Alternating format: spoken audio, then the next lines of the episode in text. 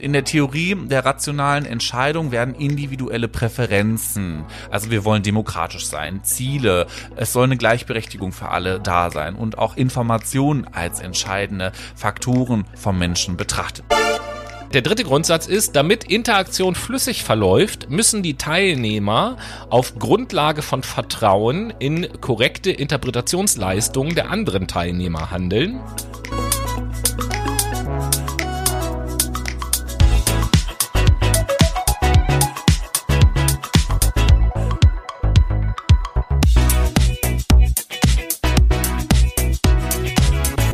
Einen wunderschönen guten Tag, liebe Menschen. Herzlich willkommen zu einer weiteren Ausgabe eures Lieblingspodcasts hier auf Spotify, dieser Apple Music, whatever platform you're using. Ich möchte euch mit einem herzlichen Unité Travail Progrès begrüßen. Wir sind Was soll nämlich, das denn bedeuten? Das soll Einigkeit, Arbeit und Fortschritt bedeuten. Das wollen wir nämlich heute auch machen, Mhm, Tobi. Wir sind heute im Land Tschad unterwegs, eine Binnenstadt oder ein Binnenstaat in Zentralafrika und lassen uns da die Sonne auf den Pelz scheinen und sind wieder natürlich mit einem soziologischen Mindset. Genau genommen lassen wir uns nicht nur die Sonne auf dem Pelz scheinen, sondern haben natürlich die Auszeichnung entgegengenommen, die wir verliehen bekommen haben als berühmtester und erfolgreichster Podcast des Landes. das sowieso. Tobi, worum geht's heute? Ja, äh, es geht darum, dass wir mal klein müssen. So heißt nämlich die Sendung. Letzte Woche mussten wir groß, diese Woche müssen wir klein. Es geht also um die Mikrosoziologie, die kleine Soziologie. Ähm, wir haben ja letztes Mal schon gesagt, dass wir das Fach Soziologie aufteilen sozusagen in ähm, Betrachtungsgrößen und wir haben mit der Makrosoziologie angefangen. Diese Woche ist die Mikrosoziologie dran und nächste Woche wird dann unter anderem die Mesosoziologie dran sein. Und um das mal so ein bisschen deutlicher zu machen, was denn Mikrosoziologie eigentlich ist, hast du, glaube ich, eine Definition mitgebracht. Genau so ist es nämlich. Professor Dr. Noah ist wieder am Start für euch und schlägt mit Definitionen wild um sich. Wir haben letzte Woche uns die Makrosoziologie angeguckt. Da habe ich ja schon das Bild genutzt, dass wir aus einer Satellitenperspektive auf die Soziologie schauen. Heute schauen wir quasi ja ähm, durch das Mikroskop auf die Soziologie, könnte man sagen. Denn äh, in der Mikrosoziologie das ist ein Teilbereich der Soziologie, der sich mit den sozialen Interaktionen auf der individuellen oder auch auf einer kleingruppigen Ebene befasst. Und während die Makrosoziologie, um eine Gegenüberstellung zu machen, die Gesellschaft hier als Ganzes betrachtet und auch ihre strukturellen Merkmale analysiert, richtet sich dahingegen die Mikrosoziologie eher auf das Verhalten und die Interaktion der Menschen im direkten sozialen Kontext. Also wir sind hier in einem Interaktionismus quasi unterwegs, den wir untersuchen. Und die Makrosoziologie interessiert sich dabei für die kleinsten sozialen Einheiten. Also hier geht es um Gespräche, die Tobi und Die ich zum Beispiel Mikrosoziologie. führen. Die Mikrosoziologie, danke. Hier geht es um Gespräche, die wir zum Beispiel führen, um die Zusammenarbeit, vielleicht zum Beispiel in Unternehmen, ähm, aber auch um Konflikte wie in der Politik oder um alltägliche Handlungen wie funktioniert Einkaufen. Also das guckt man sich dann auch nochmal auf der sozialen Ebene an. Vielleicht eher nicht sowas, sondern wie funktioniert äh, beispielsweise Kooperation im, im Supermarkt, ne, wenn ich die Oma vorlasse.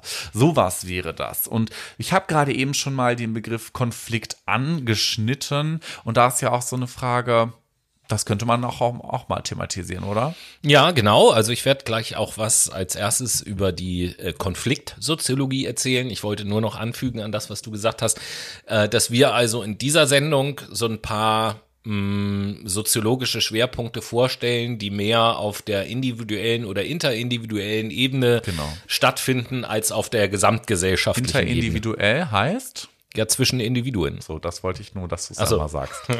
ne, nicht jeder weiß, was interindividuell bedeutet. Inter heißt quasi zwischen und individuell heißt einzeln. Genau. Also nicht, nicht zu verwechseln, äh, es, es wird dann auch gern mal äh, in den Wissenschaften das Wort intra Genau. genannt. Das ist wieder in, also In sich. in sich selbst äh, drinne sozusagen. Genau. Also in, inter heißt quasi zwischen und intra heißt innen. Genau. Wenn man so will. Und man kann auch intraindividuelle Konflikte in Persona Ja, haben. natürlich, Ne? natürlich. Also Konflikte in sich selber quasi. So ist das. Aber da wären wir dann tatsächlich wieder in der Psychologie mit diesem Thema und weniger in der Unser Soziologie. Lieblingsfach.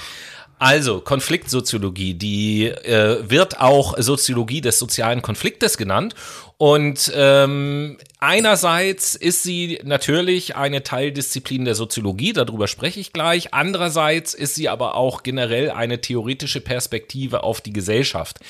Ähm, unabhängig von dieser Zuordnung wird der soziale Konflikt allerdings als zentrales Element des gesellschaftlichen Zusammenlebens und als eine Triebkraft des sozialen Wandels begriffen. Mhm. Und äh, das ist ja auch etwas, was wir ganz lebenspraktisch beobachten können. Wenn es gesellschaftliche Konflikte gibt in einem Land, dann führt das meistens auch dazu, dass diese Gesellschaft sich verändert. Und nichts anderes ist ja das, was ich eben gesagt habe.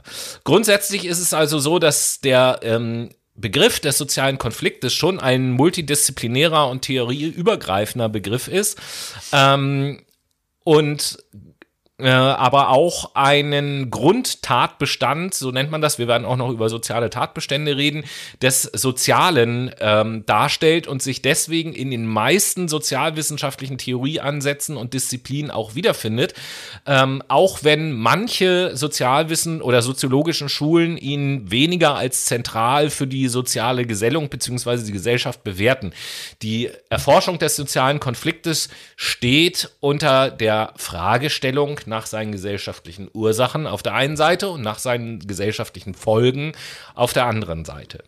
Ähm, Soziale Konflikte können ganz grundsätzlich unterschiedliche Gegenstände haben, sagt, sagt die Soziologie. Häufig treten sie als äh, Verteilungskonflikte, Machtkonflikte oder Anerkennungskonflikte auf. Also das sind so drei Kategorien, in denen äh, einzelne Konfliktsituationen sozusagen eingeordnet werden können. Und in diesen drei Kategorien, Verteilung, Macht und Anerkennung, findet man halt die meisten sozialen Konflikte auch wieder. Ähm, das ist jetzt natürlich nur so ein theoretischer Überbau, diese Begrifflichkeiten. Ähm, die Frage, und damit möchte ich so ein kleines bisschen schließen, diesen kurzen Input zum sozialen Konflikt. Die Frage ist ja, was sind denn die Manifestationen von sozialen Konflikten, also das, was tatsächlich beobachtbar ist. Mhm. Und äh, da gibt es halt viele äh, Begriffe, die da im Dunstkreis umherschweben. Kampf, Streit, Klassismus, Konkurrenz, Streik, industrielle Konflikte, Klassenkampf, Rebellion. Was ich auch sehr schön finde, ist das Wort Agon, was Aha. nämlich Wettstreit heißt. Aha. Bis hin zu Bürgerkrieg und Krieg können natürlich auch äh, Folgen von sozialen Konflikten voll wichtig, sein. dass du das nämlich ansprichst. Ähm, wenn wir nämlich mal einen kleinen Exkurs in die Ukraine machen. Da ja. ist ja jetzt aktuell Krieg und da kann man sich bestimmt konfliktsoziologisch austoben quasi und das beobachten, wie es mhm. auf einer individuellen Ebene abläuft zwischen den Menschen oder zwischen einem russischen ja, oder einem ukrainischen Staatsbürger. Hier, hier würde ich das mal so ein kleines, also den Krieg würde ich deswegen so ein kleines bisschen ausklammern, weil der Krieg selbst oder dieser spezielle Krieg mhm. ja keine Folge von einem sozialen Konflikt in einem Land ist, mhm. sondern da hat ein Land ein anderes Land überfallen. Mhm. So, das ist nochmal eine andere Geschichte, als wenn jetzt in einem Land Krieg ausbricht, weil es innerhalb des Landes zwischen verschiedenen Menschen, Bevölkerungsgruppen mhm. oder sonst irgendetwas äh, zu sozialen das Konflikten kommt, wie zum Beispiel, ähm, ich weiß nicht genau, ob es ein korrektes Beispiel wäre, aber Syrien zum Beispiel, das wäre mhm. für mich viel näher daran, weil wir da ja ein Regime und einen Machthaber haben und andere soziale Gruppen, die innerhalb des Landes halt gegeneinander mhm. opponieren. Und äh, das würde ich dann eher in diesem Dunstkreis des sozialen Konfliktes als jetzt den Krieg in der Ukraine. Vielleicht nehmen wir mal eine, die nationale Ebene, schauen uns Deutschland 2015 an. Ne? Dort haben wir ja die Flüchtlingskrise gehabt ja. quasi. Also die, was heißt Krise? Das es sind einfach Migranten nach Deutschland gekommen aufgrund des Krieges dort in Syrien und den prekären Strukturen. Und wir mussten hier einen integrativen Prozess ähm, erstellen und umsetzen. Und das hat einfach zu sozialen Konflikten unter anderem geführt, nämlich Integrationskonflikte. Konflikten und dort waren genau. ja auch symbolische ähm, einfach Symbole auch gegeben. Ne? Also wie hat man die Leute aufgenommen oder hat man das positiv gemacht oder negativ und hat ein Flüchtlingsheim zum Beispiel. Schön Beispiel, um jetzt ne? noch die Begriffe von eben noch zu verwenden gab ja diese Leute, die gesagt haben, so ja, hier, äh, keine Ahnung, Sozialtourismus und so. Ne? Genau. Ne? Mhm. Ähm, die wollen doch nur Sozialabgaben ab. Genau, genau, ne? genau. Und das ist halt ein schöner, Be ein schönes Beispiel für, das würde ich jetzt auf jeden Fall zu einem Verteilungskonflikt dazu zählen. Voll. Mhm. So, ne? Also äh, so kann man sich das ganz gut vorstellen. Und äh, ein, einen abschließenden Satz dazu noch im übertragenen Sinn wird der soziale Konflikt auch als Synonym benutzt ähm, für ja, für den Gegensatz schlechthin, also für Widerspruch, Antagonismus. Mhm. Ähm, da wird oftmals auch vom sozialen Konflikt gesprochen ähm, und das gleichgesetzt, wobei ja, wie gesagt, sozialer Konflikt eigentlich mehr der Überbegriff ist und natürlich müsste man das, was dann passiert und was beobachtbar ist, noch spezifizieren. Aber diese ganzen Sachen, sowohl zwischen einzelnen Menschen auch, als auch zwischen Gesellschaftsgruppen, die äh, aber ja das Zusammenleben betreffen und Konflikte in unterschiedlicher Art und Weise hervorrufen können. Alles das, was sich in diesem Kreis bewegt, nennt man halt Konfliktsoziologie oder Soziologie des sozialen Und hier spannen wir mal eine kleine Linie rüber hin in den Interaktionismus, besser mhm. gesagt in den symbolischen Interaktionismus. Weil wenn man sich Konflikte anguckt zwischenmenschlich, dann kann man immer Gestiken, Handlungen und so weiter betrachten. Ob das jetzt die erhobene Hand ist, der Zeigefinger oder auch ähm, eventuell eventuell das Schreien oder jemanden anschreien. Ähm, all das sind Symbole und der, da gibt es ein Konzept in der Soziologie oder eine soziologische Perspektive, die ich gerade eben schon erwähnt habe, der symbolische Interaktionismus. Und der beschäftigt sich ähm, mit der Bedeutung, die Menschen in sozialen Interaktionen konstruieren und austauschen. Also anstatt sich auf die objektiven sozialen Strukturen zu konzentrieren, betrachtet man im, sozial, äh, im symbolischen Interaktionismus eher die subjektive Bedeutung, die Menschen den Symbolen, Gesten und Handlungen zuschreiben. Wie gesagt, der erhobene Zeigefinger, die erhobene Hand, das Schreien zum Beispiel oder auch eine Umarmung könnte man beispielsweise nehmen als Positivbeispiel. Und diese Perspektive legt den Schwerpunkt auf die Konstruktion sozialer Realität durch symbolische Kommunikation.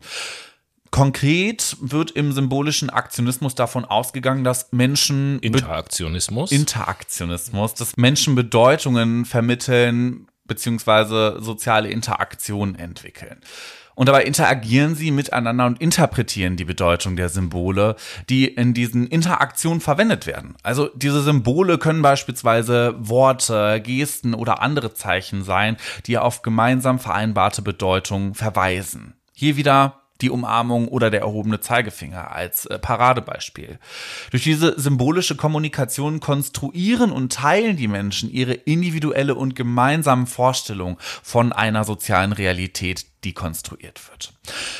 Ein zentraler Begriff im symbolischen Interaktionismus ist die sogenannte Selbstwahrnehmung oder auch das Selbstkonzept. Das kennt ihr schon aus der Persönlichkeitspsychologie. Ähm, die haben wir ja auch schon vorgestellt, was das Selbstkonzept ist. Ne? Hat drei Ebenen, in dem Fall das Selbstkonzept selber, das Selbstwertgefühl, aber auch so ein bisschen die Außenwahrnehmung spielt da eine Rolle. Und dabei geht es um die Art und Weise, wie Menschen sich selbst durch die Reaktion anderer Menschen auf ihr Verhalten wahrnehmen und bewerten. Und das Selbstkonzept entsteht durch den ständigen ständigen Austausch von symbolischer Kommunikation, besser gesagt von interaktiven Prozessen.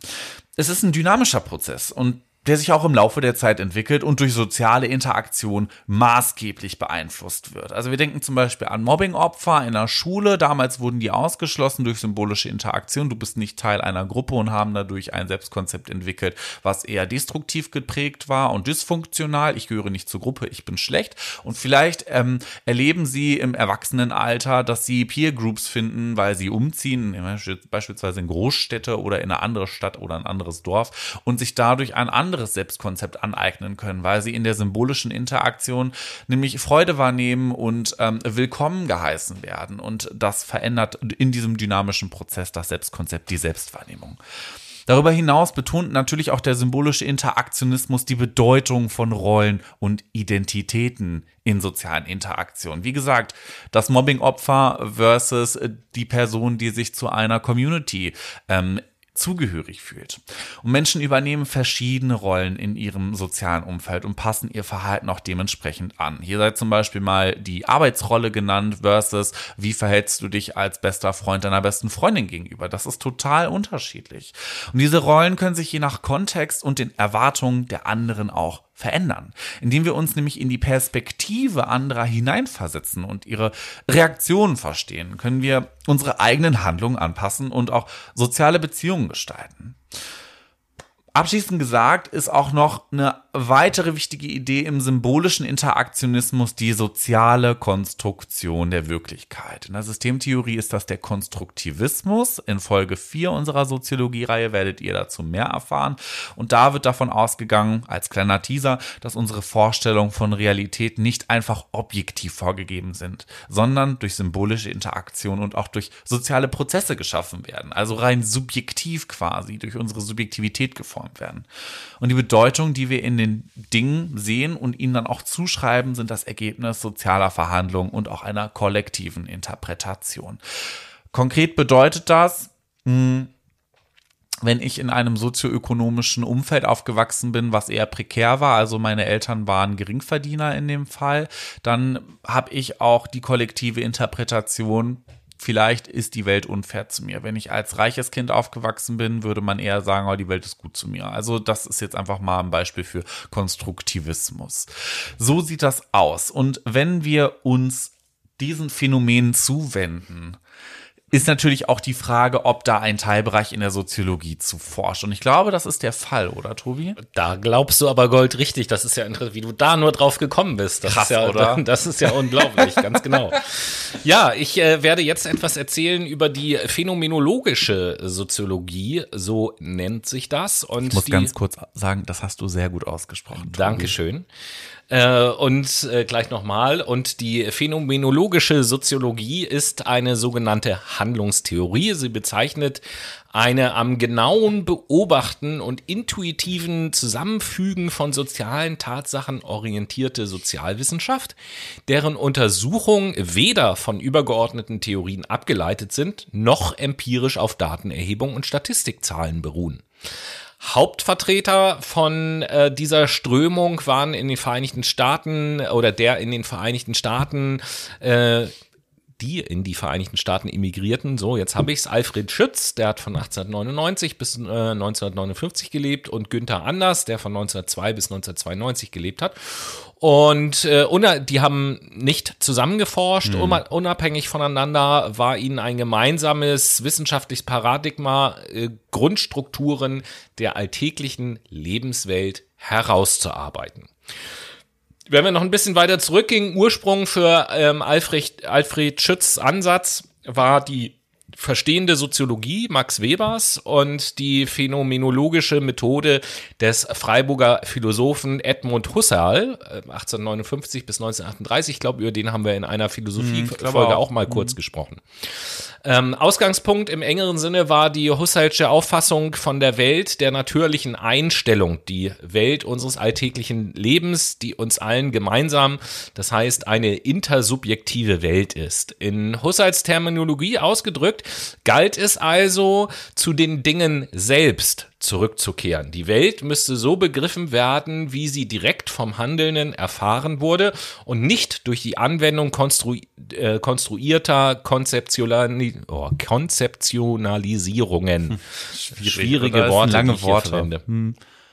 Äh, Die Konzepte, mit denen Menschen in ihrem Alltag Probleme, Situationen, Ereignisse und so weiter erfassen und deuten, das sind sogenannte Konstrukte erster Ordnung, müssen in einem weiteren Schritt dann erst in Konstrukte zweiter Ordnung übergeführt werden. Äh, Das sind dann sozusagen wissenschaftliche Theorien äh, die daraus gebildet werden. Prinzipiell gilt der Grundsatz, es gibt keine sozialen Strukturen außerhalb und unabhängig von der interpretativen, äh, von den interpretativen Prozessen in der Interaktion.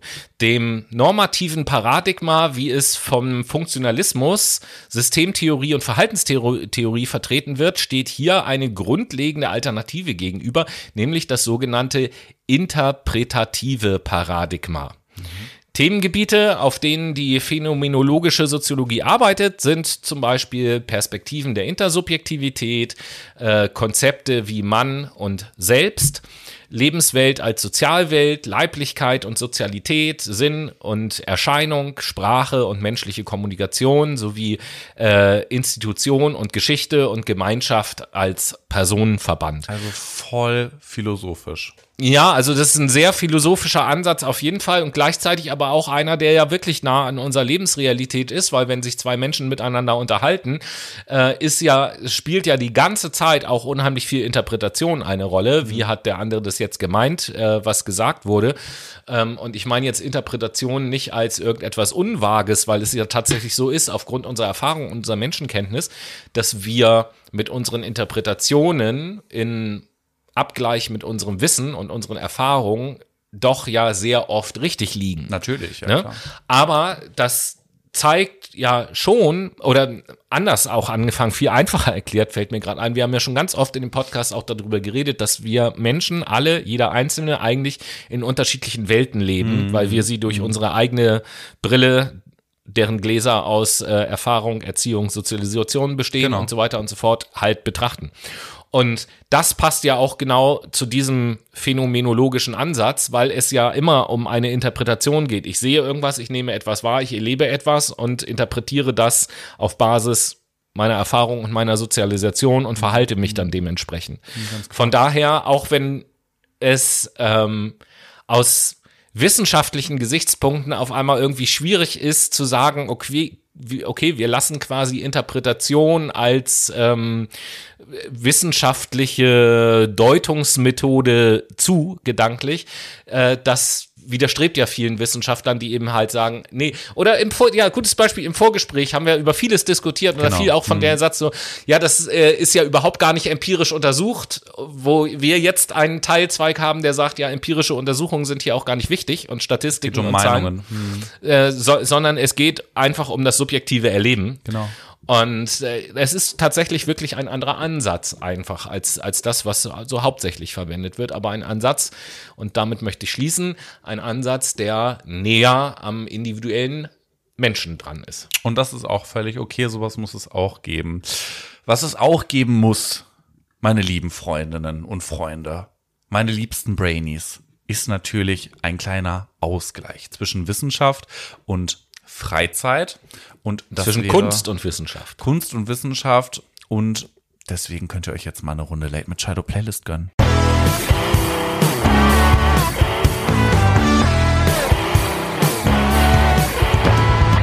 Und hier ist sie wieder zum ersten Mal in dieser Sendung, die weltberühmte Late Machado Playlist, die Playlist mit den besten Songs der Welt. Das ist wissenschaftlich untersucht worden.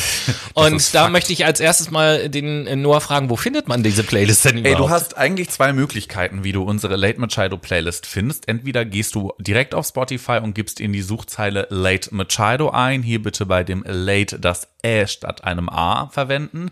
Oder viel bessere Idee, du folgst uns auf Instagram, gehst in den Highlights auf den Ordner Playlist und wichtige Links. Oben links geht's dann zur das ist die bessere Alternative, meiner Meinung nach.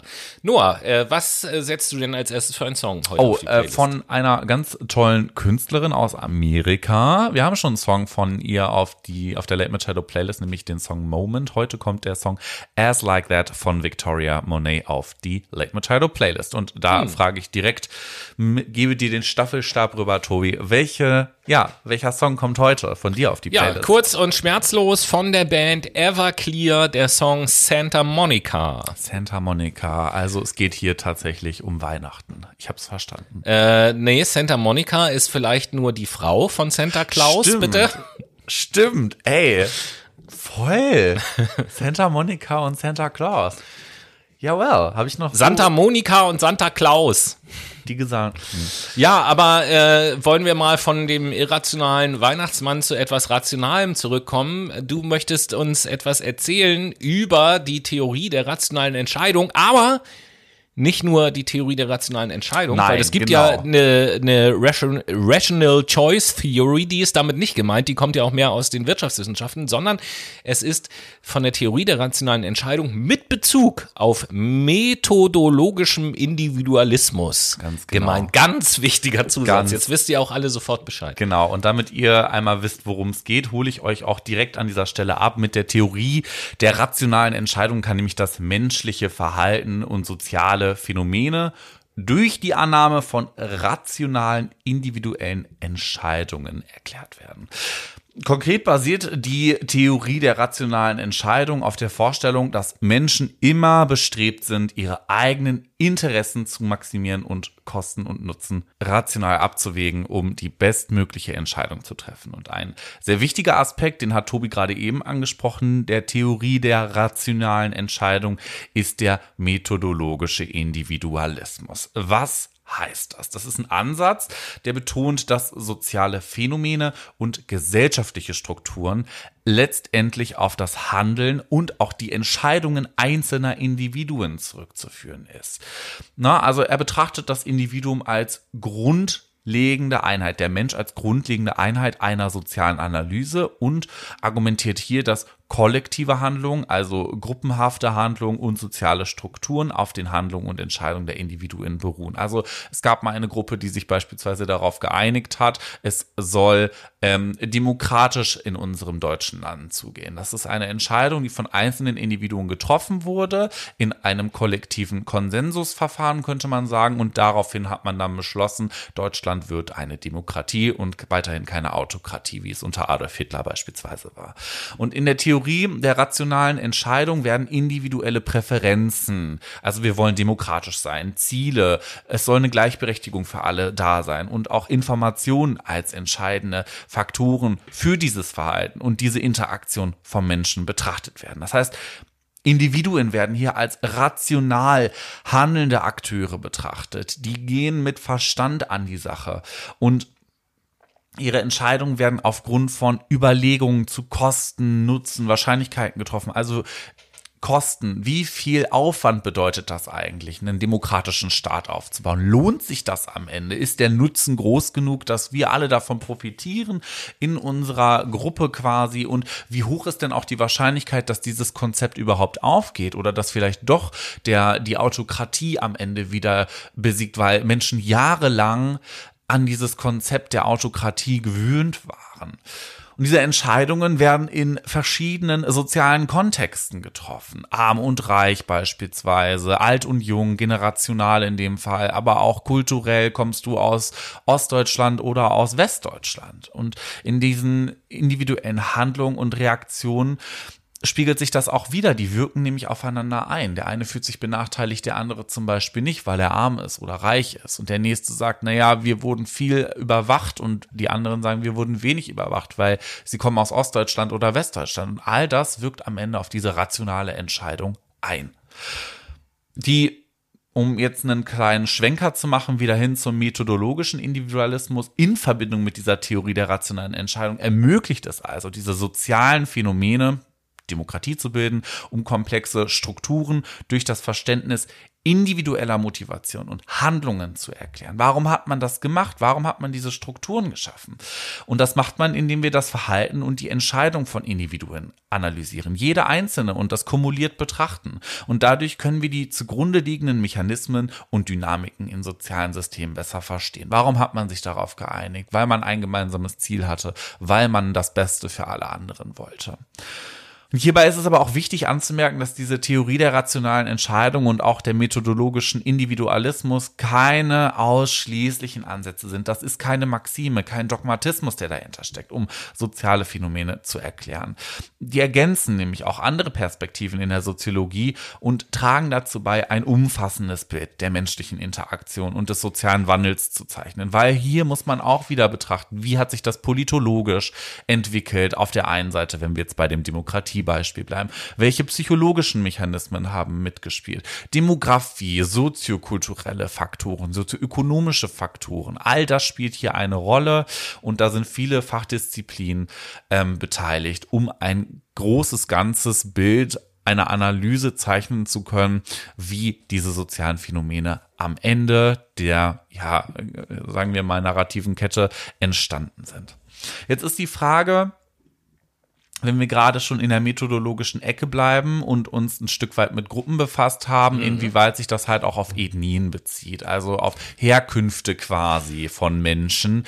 Und da gibt es ja auch die Ethnomethodologie. Und da frage ich dich, Tobi, was ist denn das überhaupt? Ja, auf jeden Fall kann ich schon mal so viel sagen, das hat nichts mit Ethnien zu tun. Hat es nicht. Okay, dann habe ich. Nein, aber der Name liegt das ja nahe. So, ja, der, der voll, Name oder? liegt das ja nahe. Warum heißt es denn nicht Ethnomethodologie? Schauen wir doch mal, Äh, schauen wir uns mal an, was die Ethnomethodologie ist. Das ist zunächst mal eine praktische Forschungsrichtung der Soziologie, die von Harold äh, Garfinkel in Kalifornien äh, begründet wurde. Sie beschäftigt sich mit alltäglichen Interaktionen und untersucht die sozialen äh, die soziale Tatsachen als Resultat von Interaktionsprozessen, wobei das Augenmerk auf den Methoden liegt, mit denen diese alltäglichen Interaktionen bewerkstelligt werden. Beim ethnomethodologischen Arbeiten kommt es darauf an, abstrakte Theorien über die soziale Wirklichkeit zu vermeiden. Also es geht nicht um eine Theorienbildung. Stattdessen wird untersucht, mit welchen alltagspraktischen Handlungen diese soziale Wirklichkeit hergestellt wird. Äh, ethnomethodologische Forschung liefert präzise Beschreibungen der Methoden, die von Mitgliedern einer Gesellschaft, Gruppe oder Gemeinschaft verwendet werden, um das zu tun, was auch immer sie tun. Das können hochspezialisierte technische Tätigkeiten sein oder auch ein Verhalten im Alltag.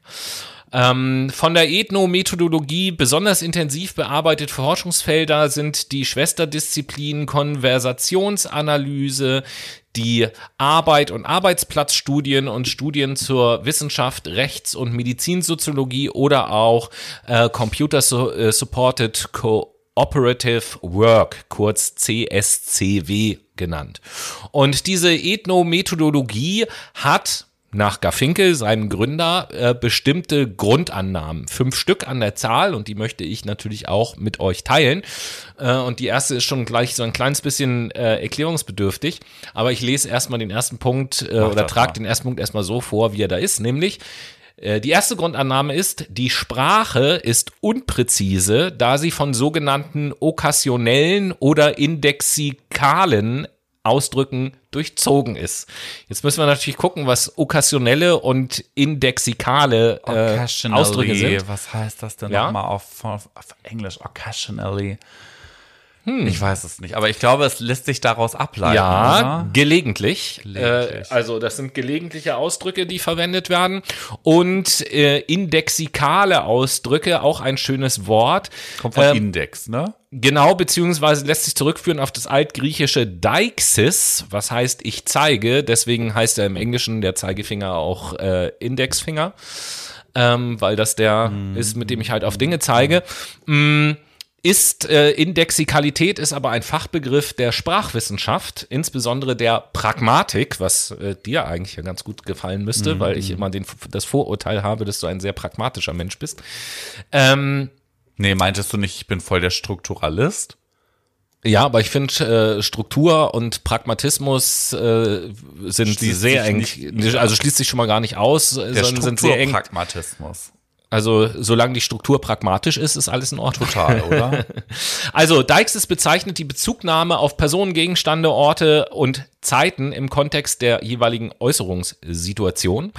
Ähm, letzten Endes sind das so Worte wie ich, du, hier, jetzt und so. Das sind indexikale Worte. Und äh, die Sprache, um nochmal auf den ersten Grundsatz zurückzukommen. Personalpronomen und hier, jetzt, was waren das Zeit. nochmal? Ja, Zeitformen. und Ort. Ähm, die Sprache ist unpräzise, weil natürlich das Wort ich mich selber meint, aber das Wort ich mich selbst ja überhaupt gar nicht beschreiben kann. So, nur weil ich sage ich, weiß jemand anders noch nicht, wie ich tatsächlich bin. Äh, also von daher ähm, würde ich sagen, die Sprache ist unpräzise, da sie von diesen ganzen Ausdrücken durchzogen ist. Ja, kann ich einigermaßen noch mitgehen. Der zweite Grundsatz, diese indexikalen Ausdrücke werden von den Teilnehmern im Interaktionsverlauf ständig interpretiert. Kann ich auch noch mitgehen. Die, der dritte Grundsatz ist, damit Interaktion flüssig verläuft, müssen die Teilnehmer auf Grundlage von Vertrauen in korrekte Interpretationsleistungen der anderen Teilnehmer handeln. Vierter Grundsatz, die Teilnehmer an der Interaktion interpretieren die Phänomene so, dass für sie nachvollziehbar Sinn entsteht. Es findet ständig eine sinnhafte Normalisierung statt. Und der fünfte Grundsatz, die sinnhafte Normalisierung wird interaktiv hergestellt, aktiv aufrechterhalten und mitunter sozial eingefordert. Das sind also die fünf Grundannahmen. Und aus diesen methodologischen Annahmen ergab sich zum einen der methodische Ansatz des sogenannten Krisenexperiments sowie zum anderen die Erkenntnis, dass Wissenschaft ihren herausgehobenen objektiven Standpunkt nicht beibehalten kann, da sie ebenfalls auf Sprache rekurrieren muss, die wiederum von indexikalen Ausdrücken durchzogen ist. Also sagt der ethnomethodologische Ansatz auch äh, das, was die Wissenschaft für sich proklamiert, objektiv zu sein durch ihre Methoden und so weiter und so fort, stimmt alles nicht, weil auch die auf sprachlicher Ebene funktioniert und Sprache per se unpräzise ist. Mhm. Okay. Wow, das war geballtes Wissen, Tobi. Ja, aber mit dem Thema Wissen beschäftigt sich doch irgendwie die Soziologie auch, oder nicht? Ganz genau. Nämlich die Wissenssoziologie, besser gesagt die hermeneutische Wissenssoziologie. Und die hermeneutische Wissenssoziologie ist ein theoretischer Ansatz, der sich eigentlich mit der Interpretation und auch dem Verständnis von Wissen und sozialer Bedeutung befasst. Und basiert hier auf Annahmen, dass Wissen und Bedeutung in sozialen Kontexten konstruiert und interpretiert werden kann und auch von den sozialen Akteuren selbst vermittelt wird. Jetzt muss ich dich aber kurz fragen, weil du mich eben auch gefragt hast, was bedeutet denn jetzt Hermeneutik? Hermeneutik bedeutet so viel wie oder was heißt bedeutet so viel wie? Es ist eigentlich das Verstehen von Sinnzusammenhängen in Lebensäußerungen aller Art, beziehungsweise auch eine Lehre von der Auslegung und Erklärung eines Textes oder eines Kunst- oder Musikwerkes. In diesem Sinn ist es aber eher als ähm, ein Verstehen von Sinnzusammenhängen in Lebensäußerungen zu verstehen, mhm. also Handlungen und geschichtlichen Ereignissen selber. Okay damit ihr wisst, woher überhaupt jetzt diese hermeneutische Wissenssoziologie stammt. Das ist ein Teil der Kultursoziologie und ähm, die beschäftigt sich beispielsweise mit kulturellen und sozialen Phänomenen, ist ja auch egal. Die Wissenssoziologie wurde Anfang des 20. Jahrhunderts von Max Scheller und Karl Mannheim entwickelt. Jetzt wisst ihr auch ungefähr, woher es kommt. Jetzt wollen wir uns kurz mit dem Prinzip einmal beschäftigen. Nämlich ein grundlegendes Prinzip dieser hermeneutischen Wissenssoziologie ist diese Betonung des Verstehens und der Interpretation. Also was passiert hier und wie interpretiere ich das? Und im Gegensatz zu objektiven oder positivistischen Ansätzen geht es bei diesem hermeneutischen oder in dieser hermeneutischen Wissenssoziologie darum, die subjektiven Bedeutungen und die sozialen Konstruktionen von Wissen zu erschaffen, äh, zu erfassen. Also Warum wurde beispielsweise dieses Wissen so ausgelegt? Äh, wie ich beispielsweise, Pädagogik ist, glaube ich, ein ganz gutes Beispiel. Warum gehe ich mit einem Kind, warum gehe ich wohlwollend mit einem Kind um und schreie das nicht an? So, klar gibt es dazu empirische Untersuchungen, aber weil es auch einfach strukturell vom Menschen aus betrachtet eher schöner ist, eine wohlwollende Haltung zu haben. Es fühlt sich auch unter anderem besser an als negativ, weil irgendwie das biologisch auch ein Stück weit angelegt ist. So. Und das ist ja so die subjektive Bedeutung dahinter. Ne? Also wir verstehen, wenn wir ein Kind wohlwollend behandeln, fühlen wir uns gut damit. Das ist eine subjektiv gute Bedeutung. Und die soziale Konstruktion dahinter von diesem Wissen ist, wenn wir mit einem Kind auch positiv umgehen oder gut wohlwollend, dann sind wir gute Eltern dann sind wir keine schlechten Eltern, weil das sein Kind im Supermarkt anschreit, weil es irgendwie Süßigkeiten will und rumquengelt, sondern wir behandeln es wohlwollend und verstehen, okay, du willst Süßigkeiten, aber es geht jetzt gerade nicht. Ja, also damit es zu so einer Situation gar nicht kommt, würde ich als gutes Kinderteil, äh, äh Kinderteil, sag ich schon, Elternteil, mein Kind vorm Supermarkt sowieso draußen anbinden. Anleihen, ne? Ich, ja, ja, genau. Ja, dachte ich mir schon, Tobi. Deswegen. da habe ich den ganzen Stress gut, erst gar nicht. dass du keine Kinder hast. und um zurück zu diesem Ansatz zu kommen, der richtet den Blick auf die sozialen Prozesse, durch die Bedeutung vermittelt wird und betont auch die Rolle von Sprache, von Kultur und sozialen Interaktionen bei der Konstruktion von Wissen. Also ja, in dem Fall wenn eine ähm, osteuropäische Person oder nennt man das dann Kau nee, nicht kaukasisch, ist ja auch egal. Eine Person beispielsweise aus Syrien. Man kennt das doch.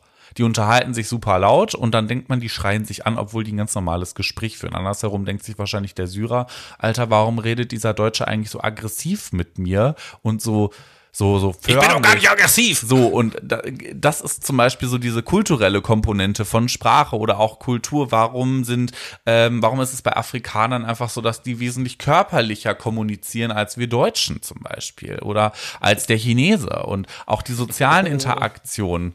Was denn?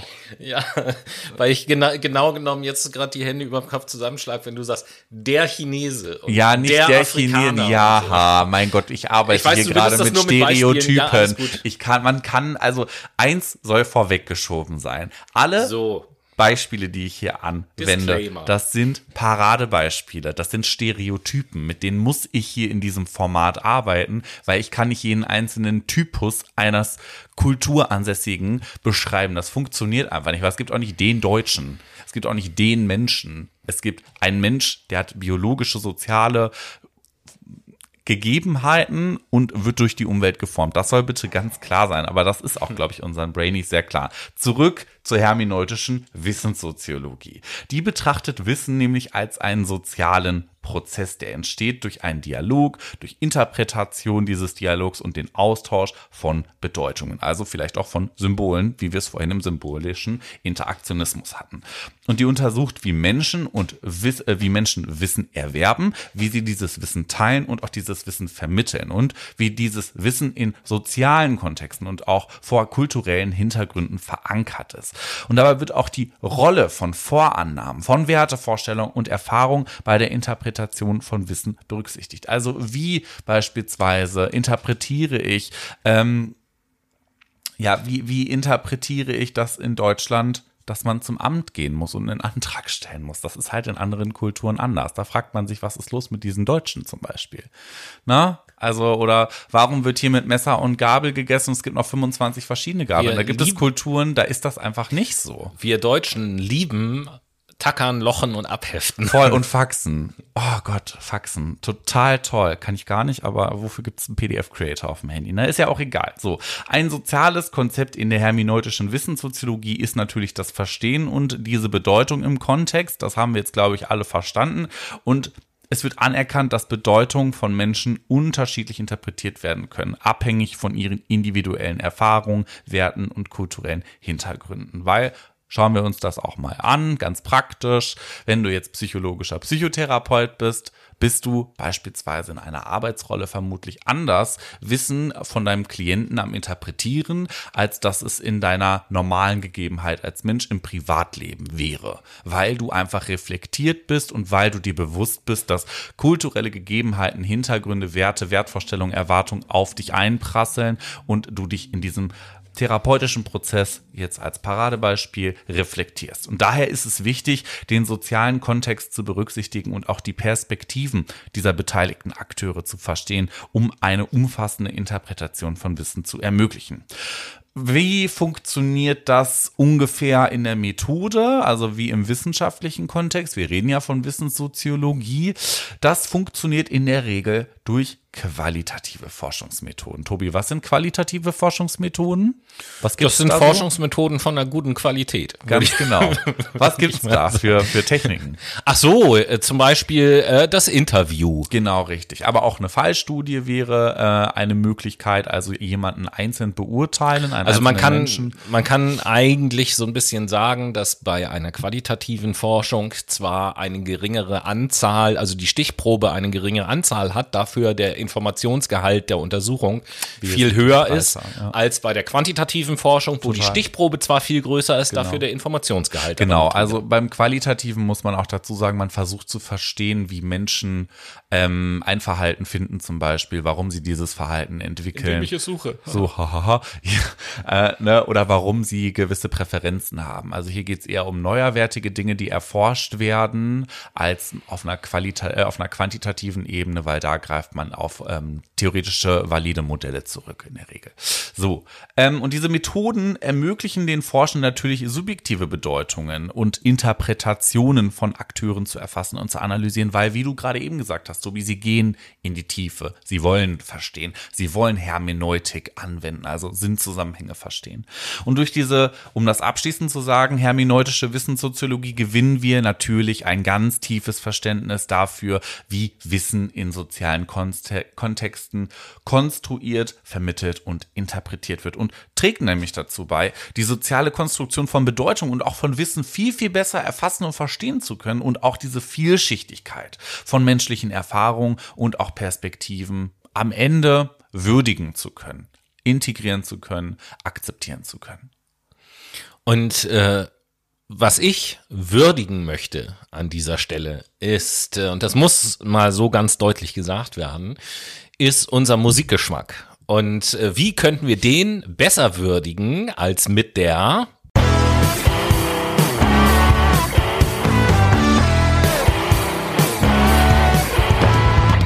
Late Machado Playlist. Zum zweiten ist sie hier wieder am Start in dieser Sendung und äh, deswegen, Noah, welchen Song packst du als zweites da drauf? Yes, heute geht's nach Portugal musikalisch mhm. für mich. Ich war ja gerade eben in den USA unterwegs und da habe ich eine ganz tolle Künstlerin vor ein paar Monaten entdeckt, die heißt Maro. Und Maro macht sehr viel akustische Musik, würde ich sagen. Mhm. Ne? Also sehr viel mit Gitarre einfach nur. Ähm, und da gibt es einen tollen Song, der heißt Saudade, Saudade. Und den setze ich heute auf die Late Machado Playlist. Und du, Tobi? Ja, was Rockiges wieder am Start. Ein, eine, äh, ein Song und eine Band, die auch Gitarrenmusik machen, allerdings nicht akustischer Natur, mhm. sondern elektrisch und verstärkt. Äh, es geht um die Band Alter Bridge und da setze ich den Song Metalingus auf die Playlist. Cool. Und wir sind wieder im dritten Teil. Ihr kennt das ganze Spiel schon. Jetzt geht's langsam Richtung Ende. Und Tobi, du hast mich vorhin, ich mach's ganz stumpf, du hast mich vorhin als Pragmatisten ein Stück weit bezeichnet. Mm. Dann erklär doch mal, was das ist. Ja, also interessanterweise haben wir über den Pragmatismus in unserer Philosophie-Serie auch schon gesprochen. Deswegen halte ich hier den Input ein kleines bisschen kürzer. Aber der Pragmatismus ist natürlich auch eine Methode der Naturwissenschaft und verbindet mehrere Teilbereiche. Die Prinzipien der Kontingenz und der Evolution in der methodischen Arbeit, nominalistische Position in der Sprachphilosophie, eine kantische Erkenntnistheorie, also abgeleitet von Kant, äh, dem Lieblings, dem deutschen Lieblingsphilosophen der aller, Englisch, aller, aller englischsprachigen Menschen, ähm, also eine kantische Erkenntnistheorie und eine subjektivistische Psychologie.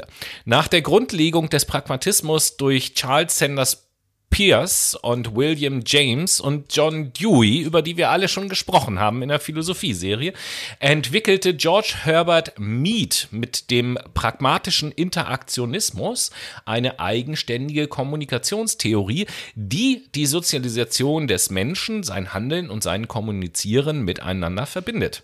Herbert Blumer baut dann diesen Ansatz zum symbolischen Interaktionismus aus, über den du vorhin gesprochen hast, in dem der handelnde Akteur und, der, äh, und die Interpretation von Bedeutungen der Wirklichkeit als soziale Schöpfung im Mittelpunkt stehen und der Sprachphilosoph Ludwig Wittgenstein verdeutlicht. Den kennen wir doch, den guten. Genau.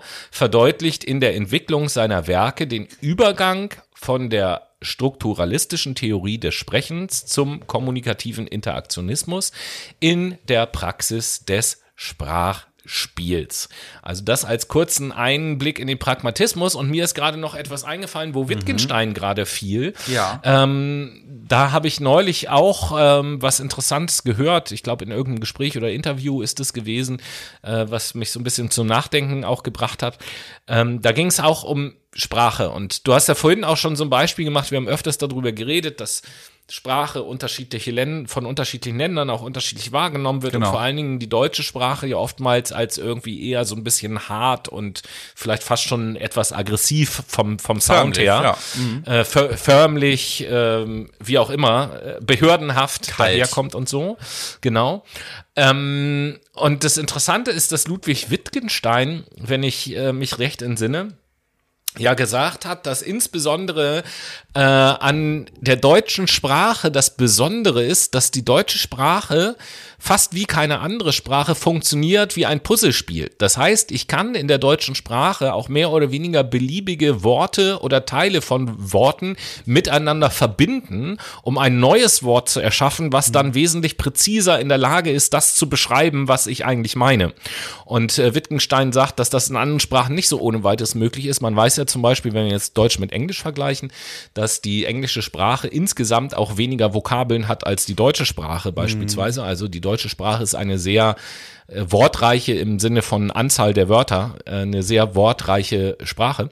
Und den Gedanken fand ich so faszinierend, dass unsere Sprache manchmal deswegen so kompliziert ist, weil sie quasi wie ein äh, Baukastensystem konstruiert ist, so dass ich verschiedene Elemente beliebig miteinander kombinieren kann und dadurch etwas Neues erschaffen kann. Elektronisches Tonaufnahmegerät zum Beispiel. Ja, zu, äh, zum Beispiel.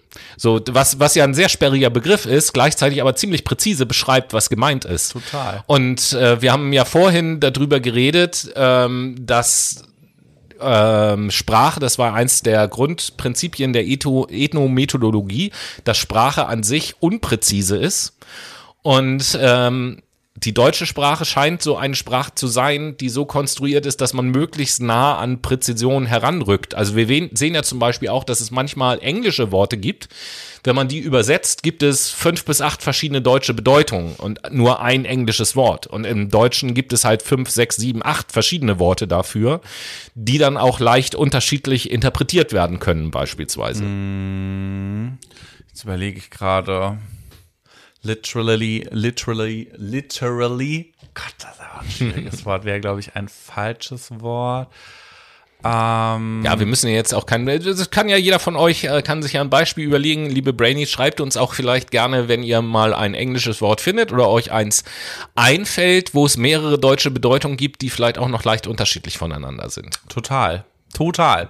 Und aber ähm, letzten Endes ist ja auch Sprache etwas, was wir Menschen nur in Anführungsstrichen konstruiert haben. Genau. Und um die Konstruktion von etwas, äh, die Konstruktion des Sozialen, geht es ja vielleicht jetzt bei dir so oder so, ja, auch hier muss ich sagen, wird's wieder leicht systemtheoretisch. Also wir nähern uns Niklas Luhmann immer, immer näher, Stück für Stück quasi und äh, beschäftigen uns jetzt mit dem Sozialkonstruktivismus. Also auch wieder hier eine Komponente, das Soziale ist mit dem Konstruktivistischen gekoppelt. Und das ist ein theoretischer Ansatz in der Soziologie, der betont, dass soziale Realität nicht objektiv existiert, sondern durch soziale Interaktion und kollektive Bedeutung Bedeutungszuweisung konstruiert wird.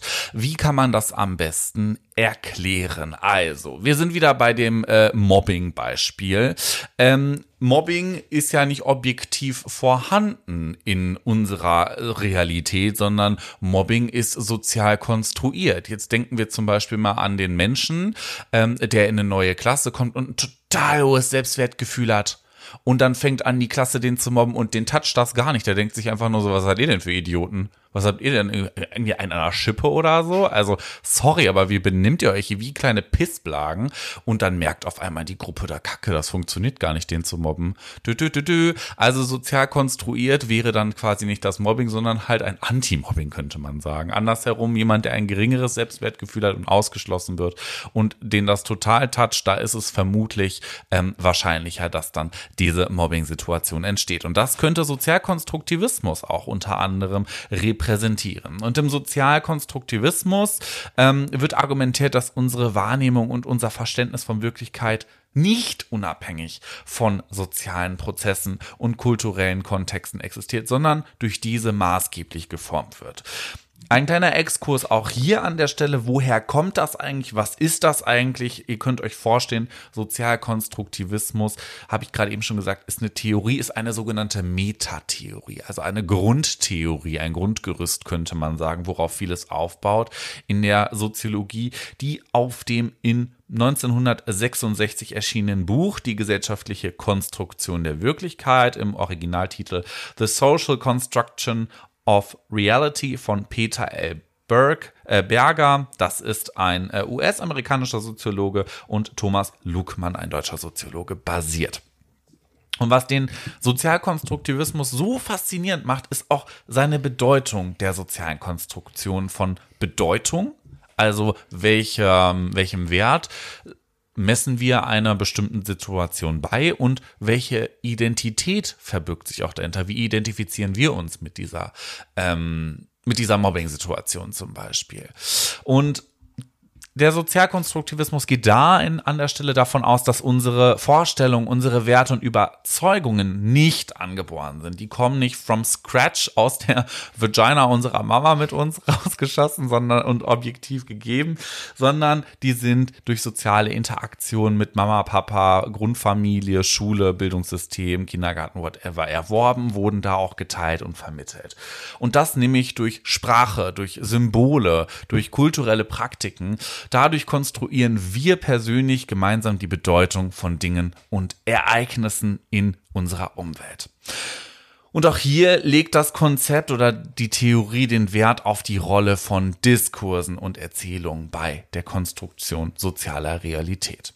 Was meine ich damit? Diskurse sind sprachliche Praktiken, die bestimmte Vorstellungen und auch Bedeutungen in einer Gesellschaft maßgeblich etablieren und auch darüber hinaus beeinflussen. Durch Diskurse werden zum Beispiel soziale Normen, Identitäten und auch Machtrelationen geschaffen und aufrechterhalten. Und der Sozialkonstruktivismus fordert uns hier auf, die Macht und die sozialen Auswirkungen von Diskursen zu erkennen, aber auch zu hinterfragen und auch maßgeblich zu analysieren, zu verstehen, warum ist das zum Beispiel so, dass der Reiche auf einmal viel, viel mehr Macht über uns hat und wir denken das und identifizieren uns damit, obwohl der eigentlich objektiv nur mehr Geld hat.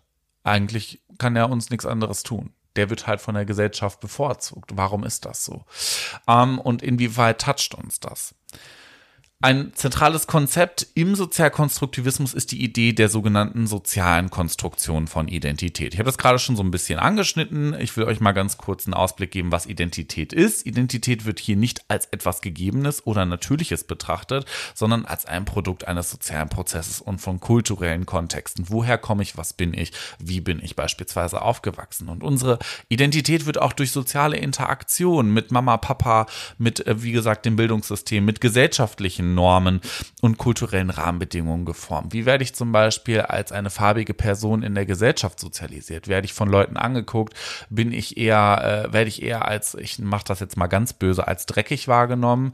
Oder ähm, werde ich als total äh, normal wahrgenommen. Ne? Also ich gucke zum Beispiel da nach, ah, wo ist denn beispielsweise die Quote an farbigen Menschen etwas höher? Äh, in Schweden, oder? Unter anderem glaube ich. Oder da ja. ist es eher auch muslimisch viel geprägt. Ja. Ne? Dann nehmen wir vielleicht die Muslimen eher in dem Fall. Die haben ja hier in Deutschland an gewissen Enden und Ecken auch so ein bisschen leider Gottes ein schlechtes Bild in der Gesellschaft, weil das ja immer noch Überbleibsel sind aus der Historie, würde ich sagen. Finde ich ziemlich doof, aber so ist das leider.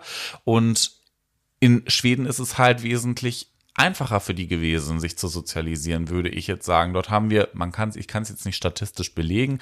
Ich würde aber schon sagen, dass die mit gewissen Vorurteilen nicht so maßgeblich zu kämpfen haben wie hier. Also bestimmt auch, das will ich nicht ausschließen, aber vielleicht auf meinem Gefühl basierend. Es ist kein, es ist hier eine Meinung, es ist kein statistischer Fakt. Ja, das hast du ja auch gesagt. Ne, ähm, würde ich einschätzen, dass es halt besser für die läuft. Und ähm, auch hier muss man sagen, dass der Sozialkonstruktivismus betont, dass die Vielfalt und Veränderlichkeit von Identitäten eine Idee einer festgelegten, unveränderlichen Identität in Frage stellt. Also wir können uns verändern in der Gesellschaft, wir können uns persönlich auch ändern. Und methodisch betrachtet verwendet hier auch der Sozialkonstruktivismus verschiedene Ansätze. Diskursanalysen, narrative Interviews, ethnografische Studien sind hier beispielsweise Methoden, um ähm, durch die Forschenden die Konstruktion von Bedeutung, Identität oder auch sozialer Realität in spezifischen Kontexten Kontexten untersuchen zu können. Und dadurch können wir ableiten oder auch einen gewissen Wissensschatz gewinnen, nämlich ein tiefgreifendes Verständnis dafür, dass unsere soziale Realität nicht objektiv gegeben ist, sondern dass wir aktiv diese mitgestalten können. Und da fordert uns natürlich auch wieder der Sozialkonstruktivismus auf, kritisch über Bedeutungszuweisung und auch Symbole oder auch Grundsätze in der Gesellschaft nachzudenken, soziale Strukturen zu hinterfragen und unsere Wahrnehmung und unser Verständnis, ähm, naja, auch individuell, aber gesellschaftlich auch auf einer Makroebene ein Stück weit zu hinterfragen und zu analysieren und zu verstehen. So sieht das aus. Das ist natürlich in der Theorie wesentlich einfacher. Da frage ich mich natürlich, ist das manchmal so sehr in der Praxis umsetzbar und vielleicht gibt uns hier die Praxistheorie einen kleinen Einblick darüber, ob das überhaupt so machbar alles ist. Ja, genau. Ich liebe den Begriff. Ich spreche über die Praxistheorie oder sie wird auch Praxeologie genannt, mhm. tatsächlich. Und ist eine soziologische und philosophische Sozial- und Kulturtheorie, eigentlich genau genommen eher eine Gruppe sozialtheoretischer Überlegungen, ähm, die allerdings das Soziale als aus vom Körper ausgeführten Praktiken bestehend versteht. Die Praxeologie ist damit einerseits eine Mikrosoziologie, deswegen ist sie auch in dieser Sendung, in dem Sinne, dass sie das Soziale nicht in Bezug auf entkörperlichte Strukturen denkt, wie im klassischen Strukturalismus zum Beispiel, sondern dessen Gemachtheit in alltäglichen Handlungen betont, ähm, als etwas, das getan werden muss. Deswegen ähm, auch eine Handlungstheorie. Sie gehört zu den konstruktivistischen Kulturtheorien, wendet sich aber auch gegen äh, in den Kultur- und Sozialwissenschaften sonst häufig anzutreffenden Vorstellungen äh, die das Soziale von immateriellen Ideen, Weltbildern, Normensystemen oder sprachlicher Kommunikation her verstehen. Für die Praxiologie ist die Körperlichkeit der Praktiken und die Materialität der Kontexte einschließlich ihrer Artefakte entscheidend. Praktiken sind Aktivitäten des Körpers in einer materiellen Umwelt. Praktiken müssen also aus praxistheoretischer Perspektive vom Handelnden nicht notwendigerweise intendiert werden, sondern erstrecken sich auch auf dasjenige alltägliche Verhalten, das nicht oder nicht mehr bewusst reflektiert wird, weil es mit Hilfe vom impliziten Wissen oder Körperwissen mehr oder weniger automatisch routiniert, äh, Fachwort dafür M praktisch, abläuft, wie beispielsweise ähm, die äh, hier Fingerbewegung beim Schreiben auf einer Computertastatur. Mhm. Da denkt man ja auch nicht über jede einzelne Bewegung nach und Nein. sagt, jetzt muss ich das so, sondern es läuft automatisiert. Oder mhm. alle Leute, die einen Führerschein haben und das auch schon seit geraumer Zeit, werden wahrscheinlich auch schon mal die Situation erlebt haben, irgendwo unterwegs zu sein und dann äh, irgendwo denken so, oh, hier bin ich schon, schon 20 Minuten um. Was habe ich denn die letzten 20 Minuten gemacht? Ich war so in Gedanken, ich weiß es gar nicht mehr. Und trotzdem habe ich mich natürlich völlig korrekt im Straßenverkehr verhalten, äh, ohne aktiv darüber nachzudenken, weil es eben halt schon so internalisiert war, dieses Wissen, dass ich automatisiert äh, das Ganze mache. Ähm, ja, und weil eben die meisten dieser Praktiken trotzdem es automatisiert oder vielleicht auch gerade deswegen äh, abläuft, trotzdem erlernt sind, geht die Praxiologie von der historischen und kulturellen Spezifität von Praktiken und damit natürlich auch von dem Sozialen aus. Ne? Also be bestimmte Praktiken ergeben ja das Soziale sozusagen. Und die äh, Praxistheorie betrachtet das, wie gesagt, von der Körperlichkeit her aus und ähm, betrachtet auch den historischen und äh, oder die historischen und kulturellen Spezifitäten dieser sozialen Praktiken. Mhm. Wow, das war sehr theoretisch und praktisch, würde ich sagen. Alles, was wir heute gehört haben und haben damit euch einen detaillierten Einblick gegeben in die Soziologie also in die Mikrosoziologie, haha, Wortspiel. Und die Frage, die sich jetzt natürlich stellt, ist, gibt es auch was dazwischen? Und natürlich gibt es das. Das haben wir auch schon angeteasert. Neben der Makrosoziologie, die sich alles aus der Satellitenperspektive anguckt, gibt es die Mikrosoziologie, die sich alles im Detail unter dem, ähm, naja, Mikroskop anschaut. Und dazwischen gibt's auch noch einen Raum für Gedanken, nämlich die Mesosoziologie. Mhm.